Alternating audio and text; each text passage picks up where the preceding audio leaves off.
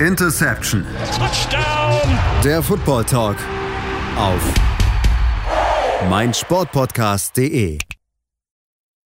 Hallo und herzlich willkommen zur neuen Ausgabe von Interception, dem Football Talk auf meinsportpodcast.de. Tag 1 des diesjährigen NFL Drafts ist vorbei und ähm, wenn man ein bisschen drauf guckt, wollen wir uns natürlich mit den äh, Namen beschäftigen, die gepickt wurden in der ersten Runde, also den 32 College Prospects, die ausgewählt wurden von den 32 Teams. Ähm, gucken darauf, wer Überraschung ist und auch ansonsten, wie es natürlich abgelaufen ist, denn es war das erste Mal ein virtueller Draft, der wirklich mit Sicherheit was Besonderes gewesen ist. Mein Name ist Sebastian Müller, ich habe mir heute zwei Experten zu eingeladen. Einmal eine bekannte Stimme, ihr kennt ihn, Moritz May. Hallo Moritz. Hallo zusammen. Und auch mit dabei ist ein absoluter College-Experte, das ist der liebe Kollege Julian Barsch von dem Podcast Saturday Kickoff. Hallo äh, Julian. Wunderschönen guten Morgen.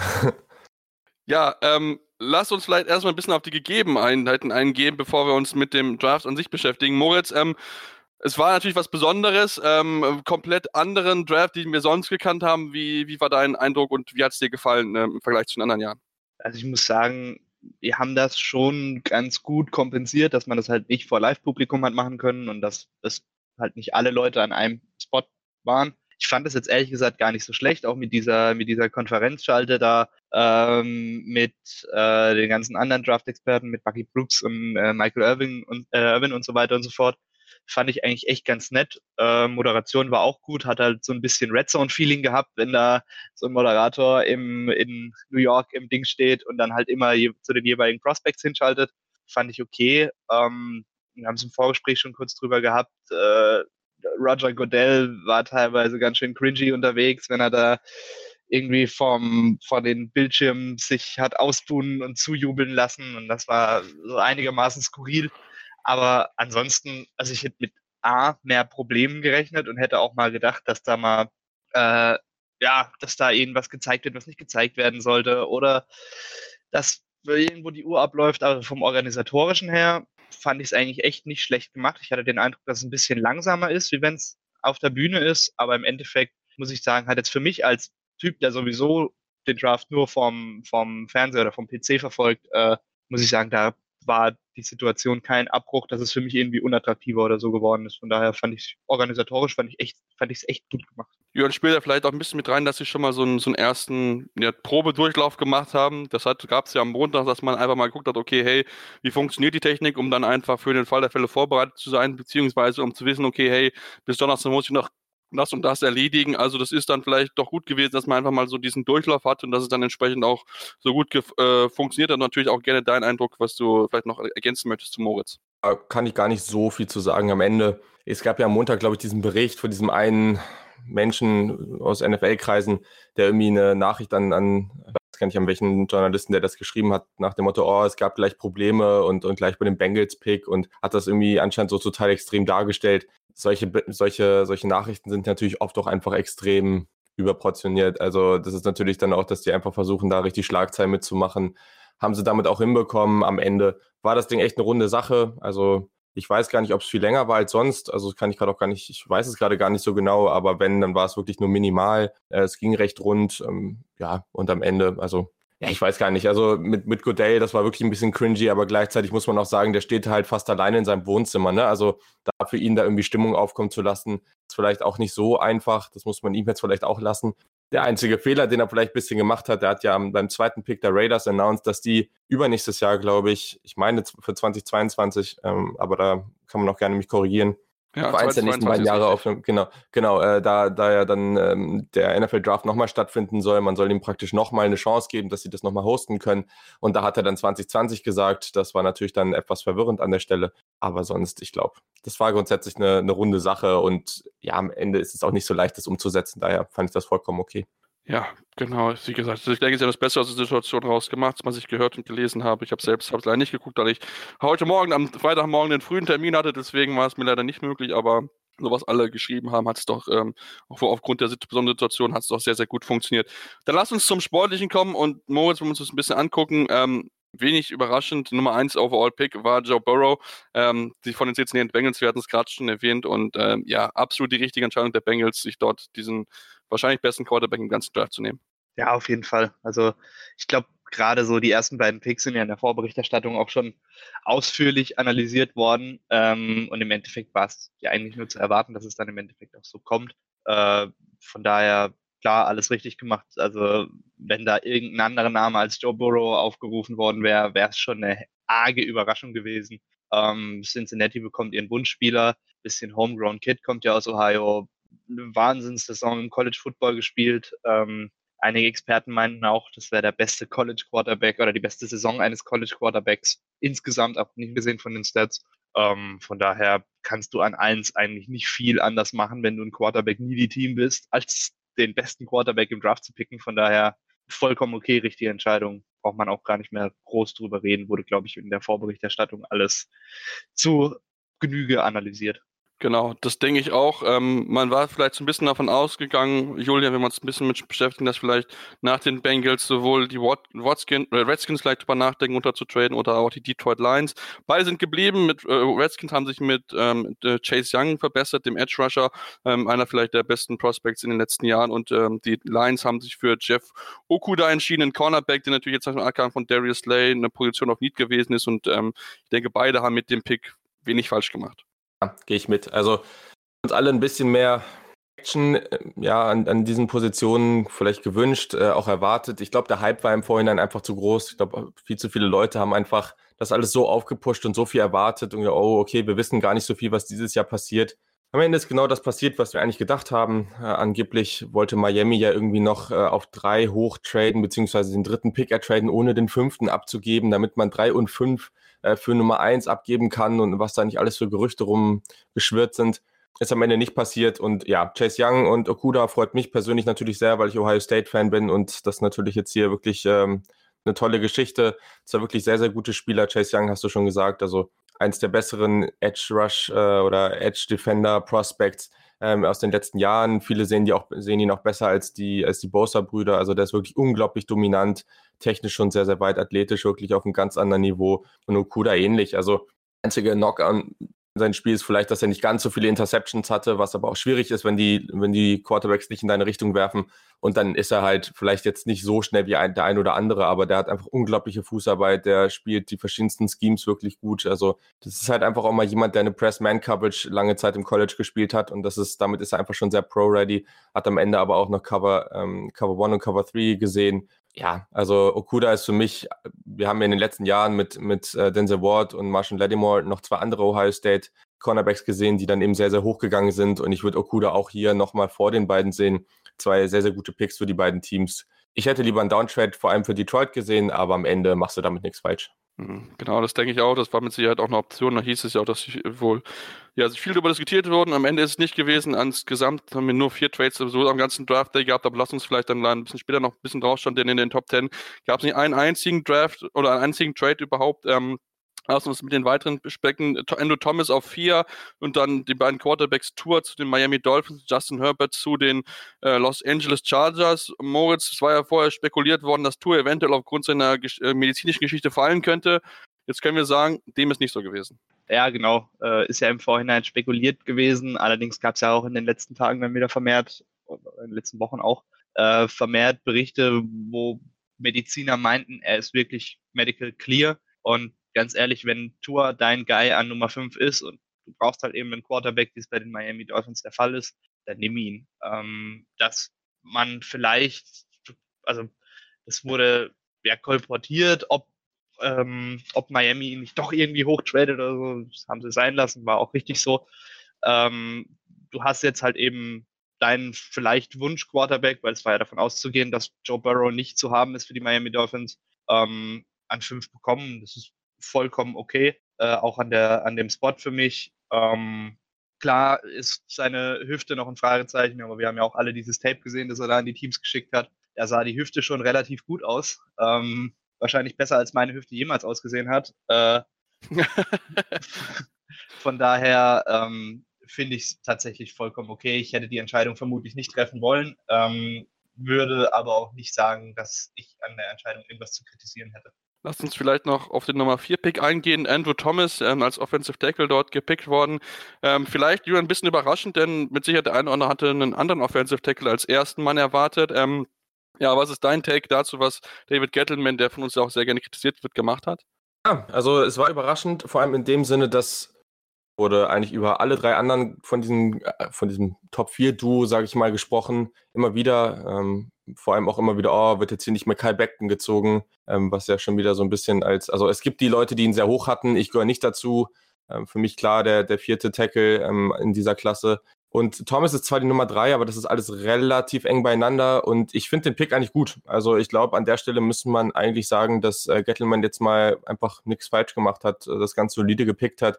Andrew Thomas ist jemand, der ist wirklich sehr, sehr vielseitig. Der wird auch, also sein Ceiling wird auch niedriger gemacht, als es eigentlich ist. Also es wird immer gesagt, oh, es ist einfach nur ein sicherer Spieler, aber der bringt halt auch einfach viele gute Sachen mit. Der hat unglaublich lange Arme, was wirklich äh, wahnsinnig wichtig an der Stelle auch einfach ist. Äh, hat echt eine gute Footwork, ähm, kommt echt schnell aus dem, aus dem, beim Snap, sein Get-Off ist wirklich schnell, der ist auch im freien Raum auf Second Level wirklich, wirklich gut unterwegs. Ähm, sowohl im Run-Blocking als auch in der Pass-Protection wirklich ein sehr, sehr guter Spieler. Ich finde, das ist ein guter Pick an der Stelle. Das, das ist auch ein guter Fit für, für die Giants, daher vollkommen solide. Klar kann man da runter traden, aber am Ende ähm, denke ich, haben, haben die Giants hier einen ganz soliden Pick gemacht an vier und äh, sollten damit über die nächsten Jahre schon happy sein. Genau, denke ich auch. Also wie gesagt, ein Offensive Tackle war auf jeden Fall, wie gesagt, eigentlich Pflicht, um einfach ihren äh, jungen Quarterback ähm, Daniel Jones zu schützen. Deswegen haben sie mit Sicherheit noch eine richtige Entscheidung dort getroffen, sich dazu entschieden. Wie gesagt, über Namen kann man mit Sicherheit immer spekulieren. Da gibt es den einen, der mag den mehr, der andere mag den mehr, aber im Endeffekt sind die Auch nicht mein erster gewesen. Also ich ja. hätte Jedrick Wills auch vorher gezogen. Aber am Ende, ähm, ja, ja, genau. Wir wissen nie, wie die Teamboard, wie die, wie die Big Boards ja. der Teams selbst aussehen. Deswegen, ähm, wie gesagt, wir, wir, sind da sehr gespannt und wenn Dave Gettleman am Ende alles richtig gemacht hat, dann äh, ist auch alles in Ordnung. Ähm, lass uns vielleicht ein bisschen über Mann sprechen. Vielleicht Moritz ist ein bisschen in Anführungsstrichen gefallen ist, wo man vielleicht sagt, okay, der geht vielleicht ein bisschen früher weg. Isaiah Simmons mit Platz 8 natürlich immer noch ein sehr, sehr, sehr, sehr hoher Pick gewesen. Am Ende jetzt zu den Arizona Cardinals, wo ich vielleicht so ein bisschen eher Richtung Tackle geschielt hätte aus, aus Chart, aus Fansicht, denn müssen auch immer sehen, Kyler Murray möchte natürlich auch geschützt werden. Ähm, ja, wie siehst du einmal die, die, Personal des Simmons, also ein bisschen gefallen ist und ähm, da, dass man sich dafür einen äh, Linebacker entschieden hat aus Cardinals Sicht? Also ich glaube, die Entscheidung, dass man an der Stelle Linebacker gegangen ist, äh, war vermutlich einfach eine BPA-Geschichte, äh, weil Simmons war zu dem Zeitpunkt ganz klar der beste Spieler, der noch da ist und es war ja schon ja, wie du schon gesagt hast, mehr oder weniger ein bisschen überraschend, dass er so tief gefallen ist. Äh, von der Personalie halte ich wirklich unglaublich viel, weil er einfach quasi auf dem ganzen, auf der ganzen Defens Defensive äh, Side of the Ball eigentlich so gut wie alles spielen kann, außer vielleicht jetzt irgendwie direkt an der Line vorne drin. Ähm, das ist wahnsinnig schnell, ist wahnsinnig athletisch, ähm, schließt dazu noch, also ja, also vergiss es, äh, schließt keine Lücke im Team.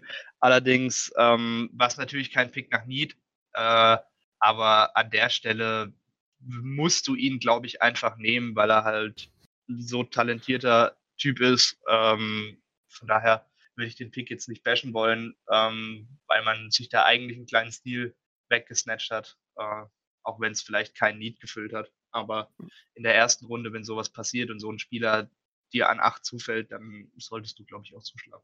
Ähm, ja, Jo, jetzt ist natürlich die spannende Frage, auf welcher Position sollte man ihn denn einsetzen, beziehungsweise werden ihn dann die Cardinals einsetzen, weil wir haben es gehört, er kann eigentlich bis auf Defensive Tackle vielleicht jede einzelne Position spielen. Ähm, das macht natürlich sehr flexibel, ist natürlich dann auch natürlich Thema, okay, wo setze ich ihn am besten ein als, als Team? Oh, also grundsätzlich, ich muss auch sagen, toller Pick an der Stelle. Simmons mein Nummer 1 Spieler auf dem Board. Ich finde den wirklich super. Und an so einer Stelle. Also ich glaube, später kann man da auch noch ein, das eine oder andere Team sogar erwähnen, die eben auch einfach BPA gegangen sind, obwohl es vielleicht nicht das höchste Need auf dem Board ist, aber finde ich hier super. Steve Keim und die Cardinals sind ja eh auch bekannt dafür, dass sie so vielseitige Spieler in der Defense ganz gerne mögen. Ähm, kann man ja auch auf Buda Baker und Dion Buchanan verweisen an der Stelle. Also Outside Cornerback würde ich den jetzt auch nicht regelmäßig ausstellen. Ne? Also das, das muss man vielleicht auch dazu sagen. Das Gut, hat auch, ja, vielleicht ja. hier und da mal gemacht. Der hat da wirklich ein paar Snaps gespielt, aber also der wird da, glaube ich, auch von dem einen oder anderen ganz schön verbraten. Ich denke, das wird so eine, ja, so eine Mischung aus Outside Linebacker, ähm, der halt eben sehr vielseitig dann am Edge oder eben im Coverage spielen kann, als auch dann so ein, so ein Safety-Hybrid, ähm, Safety-Linebacker-Hybrid, der eben so ein, mehr so ein Roamer ist, weißt du, also der, der wirklich mehr so in diesem ja, der jetzt, der jetzt nicht tief steht. Also das kann der auch mal machen und das ist eben ganz nett und das ist eben auch das, was er dir bringt und was er im College für Clemson auch so gut gemacht hat. Du hast ihn halt irgendwo aufgestellt, sei es am Edge, sei es irgendwie in der Mitte des Felds, sei es irgendwie 10 Yards, 15 Yards runter und du wusstest halt nicht, was passiert, ob er runterkommt, ob er tief geht. Du kannst ihn wirklich mal irgendwie gegenüber von deinem, von, vom Slot-Corner aufstellen, ihn den verteidigen lassen. Im nächsten Play kannst du ihn halt einfach tief droppen lassen ähm, und dann als tiefen Safety spielen gerade das, was du mit dem machen kannst, das ist halt einfach super, super spannend für die Defense ganz schwer, oder Quatsch, für die Offense, für den Quarterback ganz schwer zu lesen, aber ganz, ganz wichtig dabei, und das ist eben die große Frage an der Stelle, du musst es eben auch nutzen können. Brent Venables, der Defensive Coordinator von Clemson, hat das wirklich hervorragend gemacht. Es war unglaublich schwer zu lesen, was da jetzt gleich passieren würde in jedem Play. Und da war er natürlich eine absolute Matchup-Waffe, aber genau, das müssen die Cardinals jetzt eben lernen und müssen zeigen, dass sie ihn nutzen können. Wenn nicht, dann könnte das auch verschwendet sein. Ja, da, wir werden es wir genau besehen, wie sie ihn einsetzen werden. Mit jetzt spannend zu sehen, ähm, gerade, gerade weil es auch einige gute Linebacker ja auch gibt bei den, bei den Cardinals, mit dem Chandler Jones beispielsweise oder aber auch anderen Namen. Deswegen bin ich sehr, sehr gespannt, wie die Cardinals einsetzen werden. Machen eine kurze Pause, jetzt kommen wir zurück, denn es gibt natürlich auch einiges weiteres zu besprechen. Unter anderem natürlich die Situation in Green Bay, die einen überraschenden Pick gemacht haben, aber dazu gleich mehr hier bei der Interception, dem Football Talk auf meinsportpodcast.de. Schatz, ich bin neu verliebt. Was? drüben. Das ist er. Aber das ist ein Auto. Ja, eben. Mit ihm habe ich alles richtig gemacht. Wunschauto einfach kaufen, verkaufen oder leasen. Bei Autoscout24. Alles richtig gemacht. Ja, wir sind zurück bei Interception, eurem Football Talk auf meinsportpodcast.de. Wollen natürlich nicht nur den siebten Pick unterschlagen. In dem Fall ist es gewesen Derek Brown, der Defensive Tackle, den die Carolina Panthers sich ausgesucht haben. Und lass uns gleich noch die letzten beiden Picks der Top 10. CJ Henderson, der Cornerback, ist zu den äh, Jacksonville Jaguars gegangen und Offensive Tackle Jedrick Wills ähm, ist von den Cleveland Browns gepickt worden. Moritz, alles Namen und auch alles Entscheidungen, die man so durchaus nachvollziehen kann. Vielleicht ein bisschen überraschend, dass die Panthers einen Defense Tackle genommen haben, aber ansonsten alles so Namen, die man in dem Range durchaus erwartet hat. Ja, also ich fand jetzt Derek Brown für die, ähm, für die Panthers an der Stelle auch gar nicht mal so schlecht, muss ich sagen, weil der hatte da ungefähr sein Value sitzen und du hast halt zwei äh, Defensive Tackle verloren ähm, mit McCoy und Poe. Von daher war sogar nie da. Ähm, kannst du machen, wenn der so weit entfernt von deinen anderen Spielern auf dem Board sitzt, war das für mich vollkommen okay, äh, an sieben Derek Brown zu holen. Ähm, ja, genau, und jetzt zu den letzten beiden Picks. Äh, CJ Henderson fand ich auch vollkommen okay äh, für Florida. Der hat ja in den letzten Wochen ordentlich Hype gekriegt, äh, war ja lange irgendwo von den Experten im Raum 15 bis 20 äh, vermutet worden ist auch wirklich ein guter Cover Corner, ähm, kann Man-to-Man -Man spielen, sogar relativ gut, muss vielleicht ein bisschen an, seinen, an seiner, an seiner Tackling-Technik arbeiten, aber ansonsten würde ich jetzt mal sagen, an der Stelle kannst du da echt froh sein oder zufrieden sein, als Jacksonville Jaguars-Fan ähm, Henderson be äh, bekommen zu haben. Und an 10 die Browns mit äh, Jedrick Wills war ja klar, dass sie einen Tackle nehmen werden, beziehungsweise dass sie auf Tackle Unterstützung brauchen. Ähm, und dann haben sie den meiner Meinung nach besten Tackle im Draft an 10 bekommen. Ist super. Also da kann man wenig machen oder wenig meckern. Ähm, sind beides Picks, die ich so voll unterschreiben könnte. Genau, und das sind auch die nächsten Picks, die wir auch so ein bisschen weitergehen. Denn wir müssen auch sagen, Mickey Beckton an 11 zu den, Jacks, äh, zu den New York Jets und auch ähm, äh, Henry Rux, der dritte, also der Wide Receiver zu den äh, Las Vegas Raiders. Also das sind auch alles wirklich so Namen, wo wir wirklich sagen können, ähm, da hat man wenig falsch gemacht, Julian, weil es so alles in dem Rahmen, wie gesagt, erwartet worden sind und dass es auch alles Leute sind, die dem Team wahrscheinlich sofort weiterhelfen können. Also wie gesagt, ich glaube, äh, zu den Picks davor wurde alles gesagt. Ähm, vor allem mit dem Positional Value ist mit bei den Panthers natürlich so kritisch gewesen. Ähm, die Browns haben dann eben einen tollen Move gemacht ähm, und ich glaube auch dem einen oder anderen Team da den Tackle weggeschnappt, den die vielleicht gern gehabt hätten, weil Wills wirklich ein unglaublich tolles Prospect ist. Michael Beckton, ja, also ich glaube, der wird potenziell noch ein bisschen brauchen. Der, der ist halt unglaublich groß. Das ist so wenn man sich so jemanden baut und sagt, okay, man will jetzt so ein richtiges Viech, so ein richtiger, richtiger krasser Typ da stehen haben, ähm, dann, dann hast du eben Mackay Beckton da stehen. Der ist tatsächlich auch gar nicht so fußlahm, wie man es denken würde, wenn man ihn sieht, ähm, einfach weil er so viel größer ist als alle anderen. Aber ich glaube trotzdem, dass der von der Technik her ich weiß nicht, ob man da sich gleich im ersten Jahr so viel von erwarten kann. Das muss man jetzt halt einfach mal sehen. Henry Rux ist natürlich ganz interessant. Das passt natürlich irgendwie auch zu diesem alten ja, oder zu der alten Einstellung der Raiders, damals mit Al Davis, weil die haben da ja eigentlich immer so die schnellsten Spieler ge gezogen. Und hier war es ja eigentlich so, dass die meisten Teams, oder nicht die meisten Teams, sondern die meisten Experten Judy und Lamb eigentlich Forax gesehen haben. Fand ich jetzt ganz interessant. In den letzten Jahren hat man immer mal wieder gesehen, dass die schnelleren Wide Receiver auch früh gegangen sind und ja, ich glaube, es war so eine kleine Überraschung, dass Ruxy als erstes geht, aber am Ende, denke ich, ist das ein ganz guter, ganz gute Sache. Und man muss eben sehen, das ist der schnellste Spieler oder auf jeden Fall der schnellste Wide Receiver im Draft. Und viele erwarten jetzt, dass einfach weil Derek Carr jemand ist, der nicht so gerne oder ja, und einfach nicht so viel tief wirft, dass man sich da irgendwie umstellen muss, weil Rux eben so ein schneller Spieler ist und deswegen immer tief geht. Aber gerade bei Alabama hat er halt auch viele kurze Bälle gefangen und dann extrem viel daraus gemacht. Also einfach, wer es vielleicht nicht gesehen hat, gerade das Spiel gegen South Carolina zum Beispiel, da hat er halt einfach einen kurzen Slant gefangen und er ist einfach das ganze Feld runter und sieht dabei total gelassen aus und ist immer noch viel schneller als jeder andere das sind halt so Sachen, ich glaube, da kann man ganz viel mit ihm anstellen. Er ist meiner Meinung nach nicht so komplett wie Judy oder, oder Lamb. Die hätte ich hier vielleicht noch ein bisschen lieber gesehen. Aber an sich ist das ein Pick, der durchaus solide ist und Rux wird einem Team schon in der ersten Saison helfen können. Ja, das, das denke ich auch. Wie gesagt, ähm, das Speed ist mit Sicherheit etwas, wo, wo man sagen kann, dass bei der, das habe ich zumindest gelesen, hat irgendwer gezählt, dass das bei den äh, NFL Media noch so ein bisschen unter, unterschätzt wird eigentlich, sondern gibt eigentlich mehr, so mehr auf, auf Catching und auf Route Running und so weiter. Aber mittlerweile setzen die Teams so wirklich viel aufs Speed. Ich meine, wir sehen es mit Tyreek Hill, wie er die Saison, wie er die Liga in Sturm erobert hat mit seinen unglaublichen Speed und. Aber also vielleicht ganz kurz zu dem Thema, also weil, weil die auch oft verglichen wurden. Also das möchte ich nochmal sagen, das ist, das ist wichtig. Ich bin mal gespannt, wie das läuft, aber also, also Rux ist sehr, sehr schnell, aber gerade beim Release, der hat mir teilweise ganz gut gefallen. Und es hieß ja auch, und, und es ist bei all diesen Wide Receiver Prospects wird immer wieder gesagt, okay, die haben überhaupt keine Press Coverage gesehen. Sehr, sehr wenig, das stimmt. Aber ein Tyreek Hill ist noch mal agiler. Also das ist eben die okay. Geschichte. Der ist halt im Open Field sehr, sehr agil und gerade auch wenn er, wenn er ähm, beim Release, da ist er vielleicht auch noch mal so ein Zacken, so mehr Beschleunigung drin. Da bin ich jetzt ganz, ganz gespannt, wie das bei Rux sich, sich äußern wird, weil der ist halt einfach ein bisschen mehr dieser Straight Line Speed. Ähm, der kann auch gut Route Running, also das ist gar nicht so schwach, wie viele immer sagen. Aber ich glaube, Tyreek Hill und er, die vergleicht man schnell, weil die halt einfach, ja, beides sehr, sehr schnell sind. Aber sind in einigen Aspekten ihres Spiels dann doch noch verschieden. Deswegen würde ich jetzt nicht die ganze Zeit drauf gucken und sagen, oh, Henry Rux macht Sachen, die Tyreek Hill auch macht. Ähm, ja, einfach nochmal so nebenbei. Ja, auf jeden Fall. Wir werden es natürlich genau im Auge behalten. Natürlich sowieso Raiders, glaube ich, dieses Jahr nochmal noch mal spannend. Da bin ich wirklich sehr, sehr gespannt drauf. Die haben ja zumal sie ja noch einen weiteren Pick dann genommen haben an 19. Da kommen wir vielleicht mit Sicherheit noch später dann zu. Dann kommen wir dann jetzt nämlich zum ersten Trade. Denn die Buccaneers und die 49ers haben einmal Pick getauscht. Also die Buccaneers sind hoch auf 3, äh, 13, die, äh, die 49ers runter auf 14. Haben dafür noch einen extra Viertrunden-Pick bekommen, den sie später wieder ähm, gebraucht haben, um sich ein bisschen wieder hoch zu traden in der ersten Runde. Ähm, haben dann entsprechend ähm, Javon Kinley genommen, die 49ers an 14, Tristan Wirfs an 13 zu den Buccaneers gegangen und natürlich ähm, müssen wir sagen, absolut richtig, Moritz, denn diese Offense, die kann nächste Saison wirklich alles schocken, dass du dann natürlich noch einen starken äh, Offensive Tackle dazu nimmst, der Tom Brady beschützt. Ähm, ja, ich, ich, ich sehe schon diese Offense, wie sie alles zerstören wird, was es irgendwie gibt. Ja, gut, also ich bin erstmal vorsichtig. Äh, Off-Season Super Bowls, da habe ich mir in den letzten paar Jahren äh, ja, stimmt natürlich.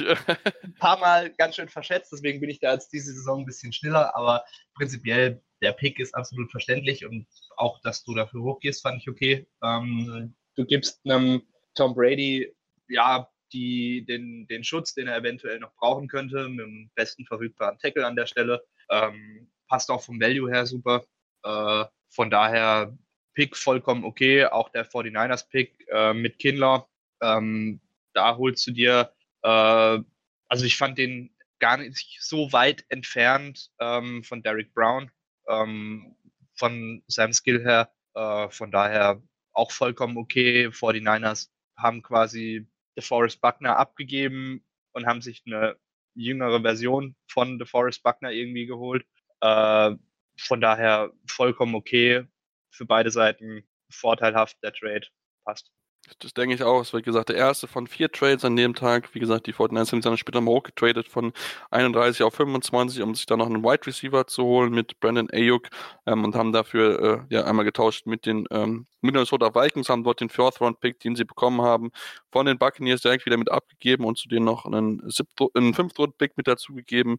Ähm, also von daher, ähm, ja, mit Sicherheit auch dort spannend zu beobachten, auch wenn man sonst natürlich weiter gucken, ähm, so bis, zu, bis zur Position 20 müssen wir ganz ehrlich zugeben, da ist nichts Besonderes passiert. Ähm, äh, Julian. Ähm, Jerry Judy an 15, äh, Wide Receiver, Ter AJ Terrell, äh, Cornerback zu den, 14, äh, zu den Card zu den Falcons, jetzt richtig.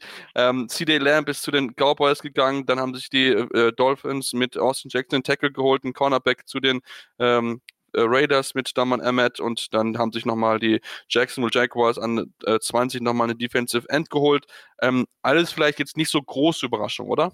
Ja, also ja, keine ich, ich glaube, ich habe diese Phase ein bisschen anders erlebt, aber das kam vielleicht auch noch durch meinen Frust als 49ers-Fan. Äh, Ach so. Äh, an der Stelle, also da kann ich auch am Ende nochmal was zu sagen, aber ich war mit der ganzen Geschichte weniger happy. Ähm, also, sagen wir mal so, dass die Broncos an 15 Jerry Judy noch bekommen, damit haben viele, glaube ich, nicht gerechnet. Deswegen glaube ich, ist das für die Broncos halt mega nice, weil viele gedacht haben, dass die hochgehen müssen, um einen der besseren Wide Receiver zu bekommen. Das ist hervorragend. Ähm, Terrell hätten viele, glaube ich, nicht so hoch gedacht. Ist es mein Top 3, äh, ein Top 3 Cornerback für mich, deswegen finde ich okay. CD Lamp an 17, auch das hatten, glaube ich, viele nicht erwartet. Ich glaube, viele hatten erwartet, dass bis 15 irgendwie die drei besten Wide Receiver weg sind und dass die Cowboys hier an 17 einfach BPA gehen. Die brauchen den nicht theoretisch. Also ich glaube, die hatten andere Needs, die größer waren, aber ja. dass die das machen, das war halt super gut. Also ich glaube, die nächstes Jahr die Offense der Cowboys, ob man es mag oder nicht, also die haben sich gerade deutlich, deutlich verbessert. Und ich glaube, Lamp ist halt einfach ein Spieler, der von Jahr 1 an extrem, also jeder Offense extrem weiterhelfen kann. Jackson ich habe den nicht so niedrig, also ich glaube, da gab es auch viel Kritik. Der ist halt noch sehr, sehr jung. Also der ist, glaube ich, nicht mal 21 an der Stelle. Genau, mal 20 Jahre alt nur, genau, ja, ja. ja. Und ähm, der bringt schon viel mit, gerade was so von der Athletik angeht, gute Fußarbeit. Ich mochte den eigentlich ganz gerne, aber da gehen die Meinungen unglaublich weit auseinander. Und ich bin mir nicht sicher, ob man hier vielleicht eher BPA hätte gehen können, je nach, also ja, okay, ne, ist natürlich, die haben sicherlich ein anderes Board, aber dass man hier vielleicht einen anderen Spieler hätte ziehen können und die wussten natürlich nicht, dass Josh Jones an 26 noch da sein würde, aber das hätte ich vielleicht ein bisschen lieber gesehen. Und ich glaube, für viele war an 19 Damon Arnett von Ohio State, Cornerback, der absolute Schocker des Abends, weil den hatte niemand so hoch. Bei mir ist es tatsächlich, und das ist jetzt nicht, weil ich Ohio State-Fan bin, sondern einfach, weil ich glaube, dass der schon einiges ganz gut kann. Ähm, der Nummer 4 Cornerback, ich hätte den auch später gehabt, aber ich fand das okay.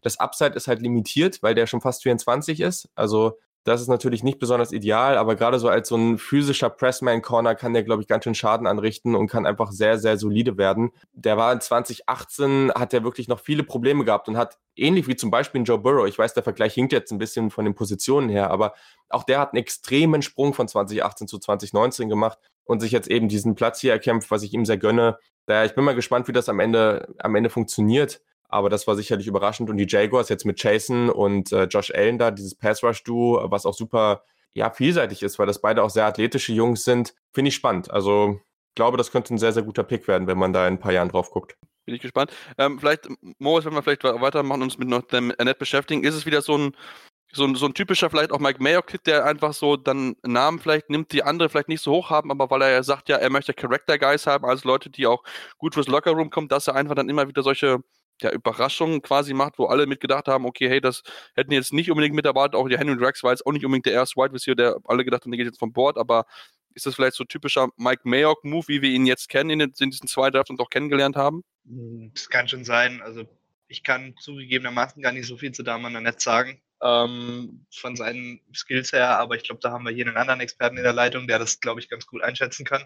Ähm, also ich hatte ihn nicht an der Stelle. Ich hatte ihn auch nicht in der ersten Runde, aber ich unterstelle jetzt einfach mal, äh, dass Mike Mayock da schon weiß, was er tut. Ähm, ist jetzt in den vergangenen Jahren auch nicht immer gut gegangen, zum Beispiel mit Cleland Farrell letztes Jahr. Ähm, diese, ja, ich will Lockerroom Guys und so weiter und so fort. Ähm, der war ja irgendwie praktisch unsichtbar letzte Saison. Ähm, ja, also die Frage ist jetzt halt, was macht John Gruden draus? Ähm, ist klar, aber ja, ich würde schon vermuten, dass das so ein Raiders-Ding ist und ich vermute auch einfach mal, dass der bei vielen Teams auch nicht so hoch auf dem Board gesessen ist. Ähm, aber das ist auch nur Spekulation von meiner Seite. Äh, ähnlich kann man es mit Rux begründen, wobei bei diesen drei Top-Wide-Receivern, also äh, Rux, Lamb und Judy, ähm, muss ich sagen, die fand ich skillmäßig echt eng beieinander. Das sind zwar andere Typen, aber von dem, was sie dir bringen können, ähm, habe ich da qualitativ wenig Unterschiede äh, ausmachen können. Von daher habe ich mir vorgenommen, egal welcher Wide Receiver von diesen drei als erster geht, ich werde es nicht kritisieren. Ähm, weil ich die echt qualitativ nah beieinander finde. Ähm, ja, Damon Annette äh, könnte jetzt tatsächlich so ein Mike Mayo-Ding sein. Äh, dafür weiß ich allerdings nicht genug über den Spieler, als dass ich jetzt sagen könnte, ich finde es super geil oder ich finde es unfassbar scheiße. Ich kann vielleicht noch einen, also Rux ist sicherlich ein High-Character-Guy, würde ich sagen. Damon Annette, ich würde ihn erst neutral beschreiben. Also, der ist auf jeden Fall kein, oder nach dem, was man so mitbekommen hat, auf jeden Fall nicht positiv. Also, da gab es hier und da jetzt auch schon mal ein paar Geschichten, jetzt nicht so extrem concerning, aber es gab schon mal auch, ähm, ja, schon mal die eine oder andere Geschichte, wo man sagt, okay, hm, ähm, könnte, auch ein, könnte auch ein Thema sein, wo sich NFL-Teams dann nochmal mit beschäftigen. Also, ich glaube, das war nicht der primäre Grund. Aber wenn man halt hinter die Top 2, Top 3 Cornerbacks guckt, muss man einfach sagen, in diesem Draft, das sind ganz unterschiedliche Spielertypen. Und es kommt einfach darauf an, was du für eine Defense spielst und dann pickst du dir den da. Also dann hast du Jane Johnson, Trevor Dix, das sind einfach totale Zone-Cornerbacks und dann hast du einfach mit Damon Arnett, äh, Christian Fulton und so weiter halt nochmal ganz andere Typen. Also ich glaube, das hängt gerade jetzt und auch was in den nächsten Picks in der zweiten Runde passiert, einfach davon ab, was gut zu deinem Scheme passt. Und ähm, da sind die Boards, glaube ich, einfach ultra unterschiedlich. Ja, genau. Wir warten einfach dann ab, wie er einschlagen wird und natürlich dann, wie es auch in der zweiten Runde weitergeht. Denn wir machen jetzt eine kurze Pause, kommen wir natürlich danach zu den Picks von 21 bis 32, also in den letzten 11 Picks. Und da müssen wir sicher dann auch noch über den Pick der Green Packers sprechen. Ich habe es schon ein bisschen angedeutet, aber natürlich auch noch über die sonstigen Namen, die bisher weggegangen sind. Deswegen bleibt dran hier bei Interception, dem Football Talk auf meinsportpodcast.de.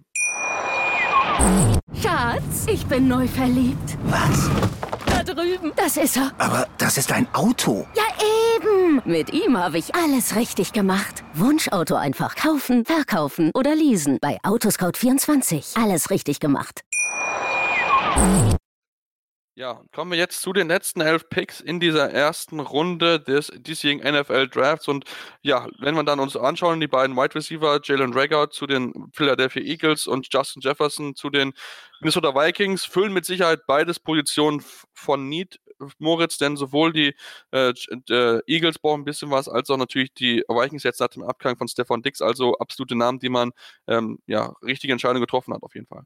Ja, also sie füllen Needs, das stimmt. Und sie sind auch beide so diese zweite Riege an Wide Receivern in diesem Draft, vielleicht noch zusammen mit Brandon Ayuk, äh, der ja dann auch unwesentlich später ging. Ähm, ich persönlich hätte Jefferson über Ragger gesehen, äh, kann aber auch persönliche, persönliche Präferenz sein.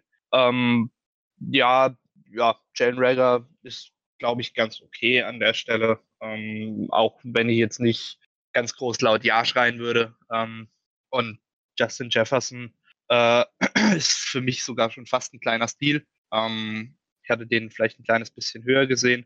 Äh, hängt aber vielleicht auch damit zusammen, dass es so viele gute Wide Receiver in diesem Draft gibt und nicht so viele Teams Needs äh, nach Wide Receivern haben. Ähm, fand den Pick für Minnesota ganz okay, also gut, ähm, weil das Value passt und du hast sogar noch ein Need da. Ähm, da bin ich voll fein damit. Mhm, da bin ich definitiv bei dir. Da haben es mit Sicherheit eine richtige, richtige Entscheidung getroffen. Und äh, wie gesagt, Lücken sind auf jeden Fall mit, dem, mit den beiden Spielern gefüllt worden. Mal gucken natürlich, wie sie einschlagen. Wenn ich da bei Wide Receiver haben wir so eine tiefe Klasse, da kannst du wahrscheinlich erstmal nicht so viel falsch machen. In Anführungsstrichen natürlich muss man natürlich schauen, wie dann jeder in das entsprechende neue Schema einpasst. Haben wir den nächsten Trade gehabt. Die Guardians ist, no, die Chargers sind zurückgekommen in die erste Runde, haben dort ihren zweiten und drittrunden abgegeben, um mit den 23. Pick bekommen von den New England Patriots, haben dort den Inside Linebacker genommen mit Kenneth Murray. Ähm, Julian, war das schon eine kleine Überraschung, dass man wieder zurückgekommen ist aus Chargers Sicht und sich dann einen Linebacker holt? Verschiedene Aspekte, die daran überraschend waren, meiner Meinung nach. Also ich habe Murray schon noch ein gutes Stück später, der sollte in der ersten Runde gehen, waren ja die Berichte. Erstens, der Trade hoch ist ja jetzt hier schon eine andere Nummer. Also von 37 auf 23 ist schon weit. Man hat hier jetzt schon auch einiges abgegeben. Deswegen, also für mich war das zu viel für so einen Linebacker. Also wenn musst du meiner Meinung nach da Patrick Queen ziehen, der ein bisschen später gegangen ist, weil der in Coverage einfach viel, viel mehr kann. Kenneth Murray ist interessant, der ist sehr, sehr athletisch, der kann gerade Downhill, also in Richtung der Line of Scrimmage, wirklich sehr, sehr viele tolle Plays machen. Ist halt so ein Typ Spieler, der ist und wenn du ein Screen spielst, dann ist er der Typ, der da halt durchsprintet und von keinem geblockt werden kann und dann halt den, den Ballcarrier irgendwie hinter der Line of Scrimmage schon tackelt. In Coverage fehlen mir da halt wirklich in der Awareness, in den Instinkten halt noch ganz, ganz viel, um da wirklich gut zu werden. Da bin ich mal gespannt, wie das wird. Also, also dieser Trade-Up, den habe ich jetzt nicht so ganz verstanden für so einen Typ Spieler. Da den Herbert-Pick schon kritisch. Einfach, ich hoffe, der klappt, aber ich, ich habe Herbert einfach unglaublich viel tiefer. Ich sehe es in dem einfach nicht, daher bin ich mit den Chargers jetzt in der ersten Runde nicht so besonders happy.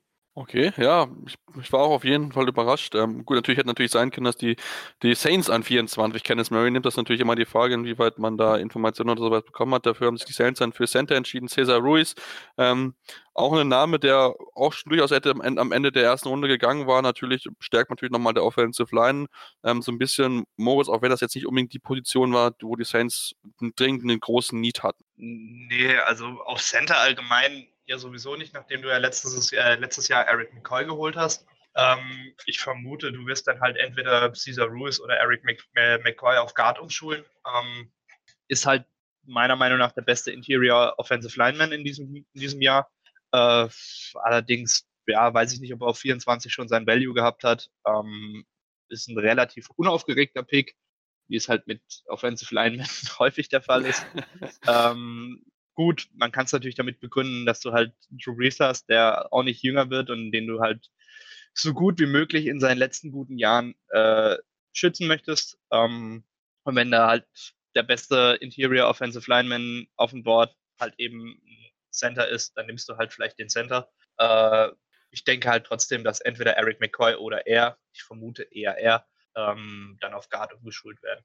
Ja, man, muss man mal genau gucken. Da gab es ja schon so ein bisschen Gerücht, dass man dann vielleicht sogar einen Spieler entlassen müsste. Ich habe gerade, der Name ist gerade mir entfallen, aber da gibt es ein oder andere Gerücht, dass man dann Offensive Line dafür entlassen wird. Muss man mal gucken, wie es dann weitergeht. Und dann, Jo, lass uns zu dem Pick kommen oder auch zu dem Thema kommen. Du hast gesagt, die Fortnite, das hat bis nicht so gefallen. Mit 25 haben sie wie angekündigt, sind sie nach oben getradet.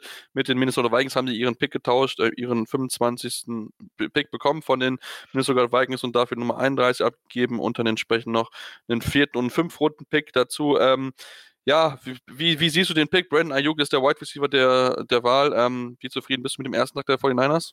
Ich habe mich gestern auch schon ein bisschen mit James Weber ausgetauscht. Der war ja gestern bei der Live-Coverage von derdraft.de dabei. Genau. Ähm, äh, genau, da bin ich heute Abend dabei. Also da haben wir uns schon mal so ein bisschen irgendwie ausgetauscht, weil wir ja beide 49ers-Fans sind und wir waren beide relativ frustriert mit dem Tag und das hat aber andere Gründe. Also ich sag mal so, der erste Pick ist einfach das Problem. Also dieses einen Pick runtertraden ist super, das war hervorragend. Ich frage mich nur, warum du dann Defensive Tackle ziehst. Ich finde Javon Kinlaw super. Ich habe den viel höher als Derek Brown. Das ist ein Top-10-Spieler für mich. Das Problem dabei ist, die Niners haben jetzt zigmal hintereinander Defensive Line in der ersten Runde gezogen.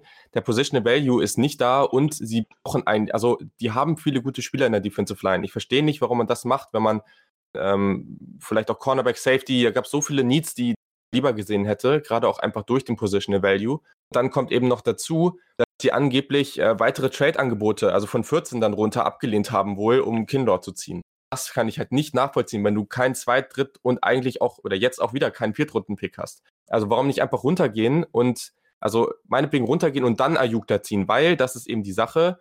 Der Trade-Up ist natürlich jetzt ein Problem, wenn du wieder, wie zu Beginn des Drafts, jetzt keinen Zweit-, Dritt- und Viertrunden-Pick hast. Das ist natürlich mega ärgerlich, weil diese Draft eben sehr, sehr tief ist. Ayuk gefällt mir da mega. Ayuk ist mein Nummer drei. Also ich hatte den gleich auf mit Rux, wirklich, also in einer Tier mit Judy und Lamb. Ich bin, glaube ich, auch der, der Mensch in Deutschland zumindest, der irgendwie Brandon Ayuk am, am höchsten hat. Ich habe einfach, ich mag den einfach unglaublich gerne. Ich habe das unglaublich gefeiert, dass der jetzt bei den Niners spielt. Das finde ich super. Mir gefällt einfach die Strategie dahinter nicht. Also warum gehst du da jetzt hoch? Ähm, er ist der bessere Fit. Ein Mims, ein Higgins, all diese Spieler, die es da noch gab, meine Bing Pittman, das sind alles nicht so gute Fits in dieser Offense. Ich glaube, Shanahan kann super viel mit dem anstellen, aber die grundsätzliche Strategie hat mir nicht gefallen. Also dann geh lieber von 14 nochmal irgendwie auf 22, 23, 24 runter, zieh dir da Ayuk ähm, und geh mit 31 meinetwegen nochmal runter und ähm, sammel dann halt einfach so weitere Picks ein. Das hätte mir viel, viel besser gefallen. So hat man zwei gute Spieler bekommen, aber ist natürlich für den restlichen Draft mit, ich glaube, drei weiteren Picks äh, nicht so besonders gut aufgestellt. Ja, genau. Das hätte, war, war auch eigentlich eher das Glück, dass man vor dem Draft gehört hat, dass die Fortnite eigentlich sich eher ein bisschen unterteilen, um dann ein bisschen mehr Draft-Value zu sammeln, weil man halt, wie gesagt, zweite, dritte, vierte Runde eigentlich keine Picks hatte und jetzt hat man sich dazu entschieden, ja, wieder so zu sein. Deswegen interessante Strategie, die die Fortnite fahren, wir natürlich genau Auge drauf haben, ja, ob es funktioniert. Und dann kommen wir noch zu einem weiteren, ja, durchaus Schocker schon. Ähm, denn die Bay Packers sind hochgetradet. Auf 26 haben den, sich den Pick der Miami Dolphins geholt, haben zudem noch einen äh, Fourth Rounder abgegeben, um sich Jordan Love zu holen, also einen Quarterback Moritz, ähm, überrascht schon, zumal da eigentlich eher darüber diskutiert wird, okay, eigentlich die Backers brauchen vielleicht noch ein bisschen mehr Weapons und ähm, jetzt haben sie sich den ersten Quarterback in der ersten Runde geholt seit Aaron Rodgers. Haben sie schon die Zeit vorbereitet für nach Aaron Rodgers oder warum holen sie sich Jordan Love in, in 26? Ah, anders kann ich mir es nicht erklären. Ähm, also meine Erklärung, also meine persönliche Erklärung ist jetzt, äh, dass Brian Gutekunst da dann halt äh, jetzt auf die Idee kommt, er kann sich da selber seinen eigenen Aaron Rodgers, Brett Favre Mythos heranziehen. Ähm, weiß ich jetzt nicht, was man davon halten kann. Äh, aber das ist jetzt schon so ein Packers-Ding seit Aaron Rodgers den Quarterback ähm, tief, zu, also tief in der ersten Runde zu ziehen und dann nochmal ein paar Jahre hinter einem etablierten äh, Quarterback sitzen zu lassen. Ich denke, das wird jetzt auch der Weg sein für Jordan Love. Ähm, ich muss ehrlich sagen, ich verstehe es nicht so ganz, weil du halt Needs auf anderen Positionen hast. Die Frage ist jetzt halt, äh, gab es da einen Wide Receiver an dem Spot, der hier sein Value gehabt hätte? Ich sag nein. Ähm, von daher, ja, vielleicht hast, also hochtraden für Jordan Love. Ach, ich weiß noch nicht so richtig, was ich mit dem Pick machen soll, ehrlich gesagt. Ähm, weil Aaron Rodgers hat noch ein paar gute Jahre, äh, da bin ich mir sicher. Vielleicht nicht mehr ganz auf dem Niveau, auf dem er gespielt hat, als er vielleicht 30 war oder so, ähm, aber immer noch gute Jahre. Äh, ja, du hast jetzt vermutlich die Quarterback der Zukunft-Diskussion fürs Erste beendet und du hast jetzt vermutlich auch jemanden, der einspringen kann und auf einem okayen Level spielt, wenn sich Aaron Rodgers verletzt, was er in der letzten in, in, den letzten Jahren dann auch öfters mal passiert ist. Äh, ich muss ehrlich sagen, ich weiß nicht so richtig, was ich mit dem Pick anfangen soll. Ähm, ich finde es jetzt auf jeden Fall nicht super geil. Äh, und ich hätte vermutlich auch nicht für Jordan Love hochgetradet. Zumal er vom Skill her, weiß ich nicht, ob da überhaupt ein First-Round-Talent ist. Allerdings Positional Value von Quarterbacks. Äh, die Geschichte gibt es ja schon länger. Ja gut, die spannende Frage ist auch, ob du dafür hochtraden musst. Dann sind wir ehrlich, an 27 und an 28 hast du mit Seahawks und Ravens zwei Teams, die beide keinen Quarterback nehmen würden. Auch an 29 sehe ich jetzt auch nicht unbedingt das Doch, ich glaube ich glaub gerade deswegen, weil die Seahawks ja dieser krasse Kandidat für einen Trade-Back waren und sie dadurch eben das stimmt natürlich, das kann ich sagen. Das natürlich rausgenommen haben, weil so haben die Seahawks dann keine Chance mehr gehabt, zurückzutraden, falls ein Team für Jordan Love reinkommen wollte. Stimmt, so, so kann man natürlich dann entsprechend machen, aber ähm, ja, das ist natürlich mit Sicherheit Aaron Rodgers. Ich denke, glaube ich, können wir sagen, Julian, der wird mit Sicherheit mit dem Pick überhaupt gar nicht zufrieden sein.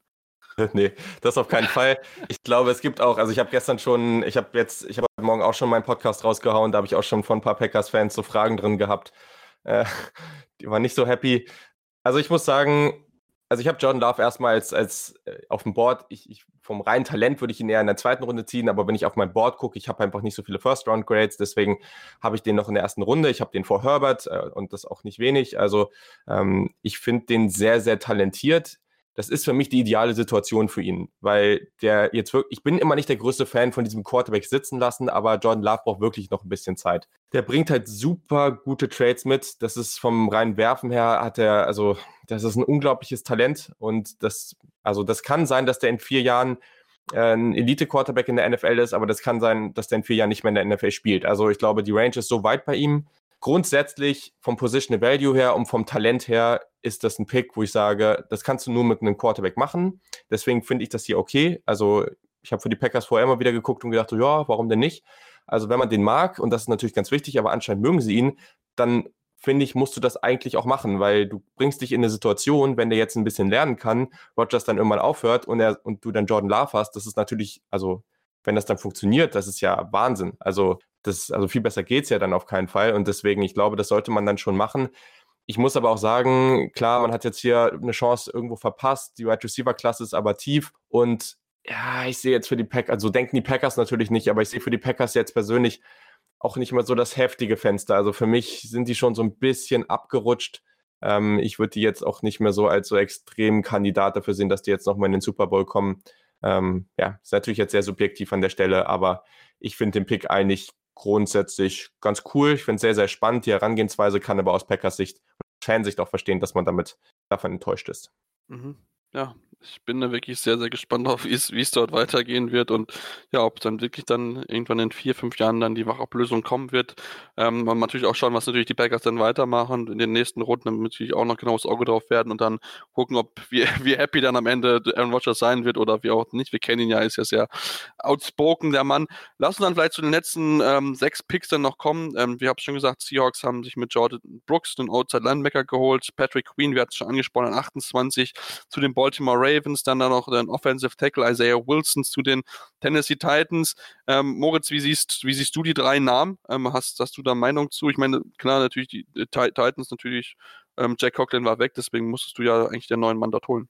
Äh, ja, also Jordan Brooks fand ich, hatte da sein Value noch nicht, muss ich sagen. Äh, damit bin ich ein bisschen unzufrieden mit dem Pick. Patrick Queen dagegen passt super. Ähm, gab ja auch in der Vorberichterstattung immer wieder die Meldung, dass das so der Wunschspieler der Ravens ist. Äh, wenn du den an deinem Original Spot bekommst, ist natürlich super. Ähm, da kann man nicht meckern.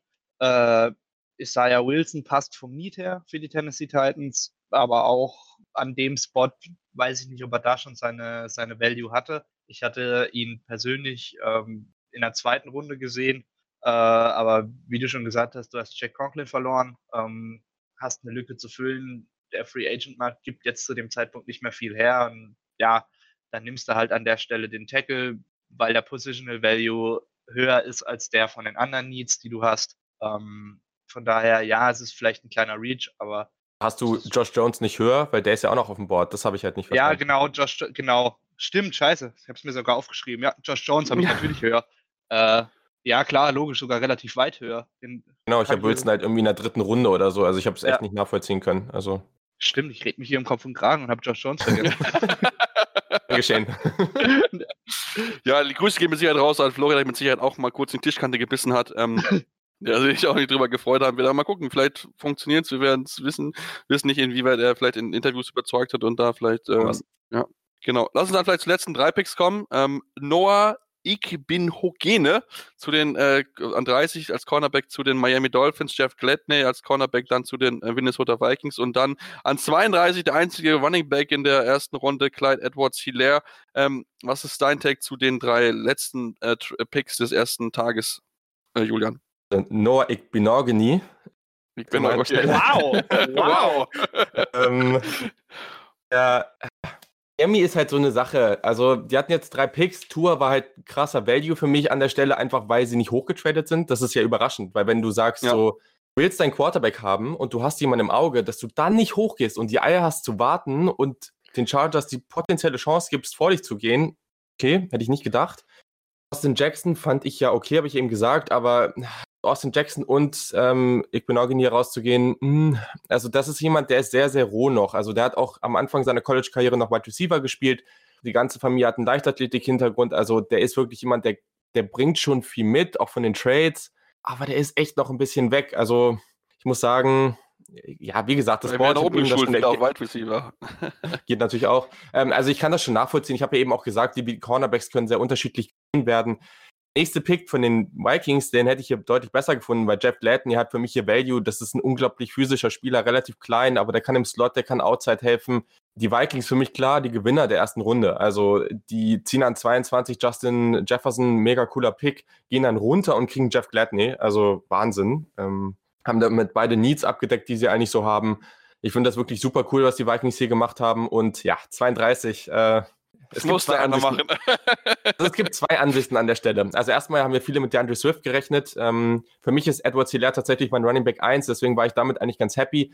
Es gibt zwei Ansichten und ich verstehe beide. Also der eine Punkt ist, ich würde hier kein Running Back ziehen vom Value. Auf keinen Fall würde ich das machen. Also es ist einfach zu hoch. Ich habe, äh, ich glaube, Edward Hilaire ist der einzige Running Back, den ich irgendwie so Mitte, Ende zweite Runde habe oder sowas. Aber man muss auch sagen, wenn man das Ganze im Vakuum betrachtet, man guckt einfach auf die Chiefs, man guckt auf diese Offense und packt dann Clyde Edwards Hilaire da rein, der ein unglaublicher Runner ist. Der hat nicht den Top Speed, auf keinen Fall, oder auch nicht nur, also Long Speed ist echt fast nicht vorhanden. Ähm, der ist da nicht besonders schnell, aber guckt euch mal das Tape an. Also der macht das unglaublich gut. Also der spielt auch so smart, der braucht auch keine Leadblocker oder irgendwas, weil er sich so, der liest das Spiel extrem gut und dann hat er so einen Jump Cut, der ist Wahnsinn. Also das, das ist richtig, richtig stark, was der spielt. Ähm, sehr, sehr guter Spieler. Und dann als Passcatcher nochmal dazu. Also der kann aus dem Backfield, der kann als Slot Receiver klein, der ist kein großes Target, aber der hat an so vielen Stellen als Receiver wirklich so viel richtig gemacht. Deswegen glaube ich, dass der halt in dieser Offense ultra ausrasten wird und das gefällt mir. Einfach nur, wenn ich drauf gucke, was der in dieser Offense anstellen kann, gefällt mir das sehr. Ja, ich bin auch wirklich sehr gespannt. Wir hatten, wir hatten das ja auch und ich glaube, das wird mit Sicherheit noch mal eine spannende Option dann nochmal für die sowieso schon starke Chiefs Offense geben. Moritz, wenn wir uns jetzt so, so klar ist, noch ein Fazit zu ziehen am ersten Tag, ist es ein bisschen schwierig, aber was sind dann vielleicht noch so Überraschungen, die du vielleicht hast? Zum Beispiel haben wir auch keinen einzigen Safety in der ersten Runde gehabt. Das ist vielleicht für den einen oder anderen schon so eine Überraschung gewesen. Ja, ich weiß nicht, ob das mit den Safeties so eine krasse Überraschung ist, weil die Safety-Klasse habe ich jetzt als nicht so wahnsinnig gut empfunden. Ähm, ich finde allgemein, das ist eine relativ unausgeglichene Draft-Class, so von den Posis äh, äh, Positionen, also von der Qualität her in der Spitze. Äh, du hast super Wide Receiver, du hast super Tackles, du hast super Cornerbacks. Ähm, und andere Positionen sind da halt eher weniger äh, vertreten. Ich habe tatsächlich auch äh, maximal äh, Xavier McKinney mit einer First Round Grade, aber die ist auch wirklich Ende First Round. Von daher finde ich das vollkommen okay eigentlich, dass kein Safety äh, gepickt wurde. Ansonsten fand ich, ja, es war ein relativ überraschungsarmer äh, Draft, also zumindest eine relativ überraschungsarme erste Runde. Ähm, also die größte Überraschung wird vermutlich dann doch Damen Net gewesen sein. Äh, ansonsten gab es da eigentlich relativ wenig, wo man jetzt äh, die ganz große Schnappatmung kriegen muss. Ähm, ja. Ja. ja, Julian, wie würde dein Fazit ausfallen und vielleicht hast du vielleicht noch Namen, wo du sagst, okay, hey, das bin ich ein bisschen überrascht, dass die noch nicht in der ersten Runde weggegangen sind? Erstmal muss ich hier ein Wort für die Safeties einlegen. Das ist mir jetzt erstmal wichtig hier. ich mag die Position einfach sehr, aber ich habe halt wirklich zwei Spieler mit Top 15 Value, die jetzt mit Delpit und McKinney noch auf dem Board sind und ähm, Winfield und Jeremy Chin, ähm, der Small, das Small School Prospect, den ich unglaublich gerne mag. All diese vier sind wirklich die nächsten vier Spieler, die noch auf dem Board sind. Also ja, also ich, wir wissen ja mittlerweile, dass die NFL Safeties nicht so mag. Das sieht man auch in der Free Agency immer wieder. Ja. Aber vom reinen Value sind das die nächsten vier Spieler auf meinem Board und die gehen auch bald, weil ich finde die ultra spannend. Ähm, das nervt mich zum Beispiel mit den Niners auch, dass sie eigentlich kaum noch, also die müssen jetzt halt wirklich an die Munition der nächsten Jahre gehen, um hier noch reinkommen zu können. Das fände ich super cool, wenn die einen dieser Spieler bekommen würden. Ähm, was ganz interessant ist, glaube ich, vorhinein bei all diesen Milliarden von Mockdrafts, die äh, veranstaltet wurden, hieß es ja immer wieder, dass Offensive Tackle relativ früh geht. Ja, okay, das war einigermaßen der Fall. Und dass aber auch relativ viele Wide Receiver immer früh gehen. So. Und war vorher, das war uns ja vorher allen schon bewusst, dass in der zweiten Runde noch viel Value auf dem Board sein wird, aber hier, also ein Denzel Mims ist noch da, ein T. Higgins ist noch da, ne? Also es sind alles so Spieler, auch ein Mikey Pittman, den viele mögen, ähm, ist noch da. Das sind alle Spieler, die, glaube ich, echt Value jetzt schon, also schon fast jetzt haben, die einige Teams echt happy machen werden. Das sind alles eher so physischere, größere Wide Receiver, bin ich mal sehr gespannt drauf. Dann viele Cornerbacks, also viele Cornerbacks, die noch da sind. Auch das ist ziemlich interessant. Also Fulton haben, glaube ich, viele in der ersten Runde gesehen. Dann Trevor Dix, Jalen Johnson und so weiter. Ich glaube, da ist einfach noch ganz, ganz viel Talent da. Ich bin gespannt, was mit den nächsten Quarterbacks passiert. Ich hoffe, die kommen nicht so früh. Und ähm, ja, also vor allem nicht ein Jalen Hurts, das ich echt irgendwie komisch finden. Aber grundsätzlich denke ich, die ist die erste Runde ganz gut verlaufen. Also gerade so Picks wie, wie CD Lamb, Jerry Judy fand ich super. Mhm. Auch Isaiah Simmons, Patrick Queen an 28 zu den Ravens, wirklich toller Value. Das mochte ich nicht so. Ähm, und äh, ja, der Jordan Brooks äh, Pick zu Seattle, auch das äh, ist, glaube ich, so ein Head-Scratcher für viele Leute. Aber gut, äh, am Ende äh, die Teams vielleicht auch ein bisschen mehr und das ist natürlich dann auch okay. Also ich fand die erste Runde eigentlich ganz unterhaltsam. Gerade zum Ende hin wurde das dann nochmal deutlich interessanter mit, auch mit Jordan Love und Co. Und ich freue mich auf jeden Fall auf die nächsten beiden Tage.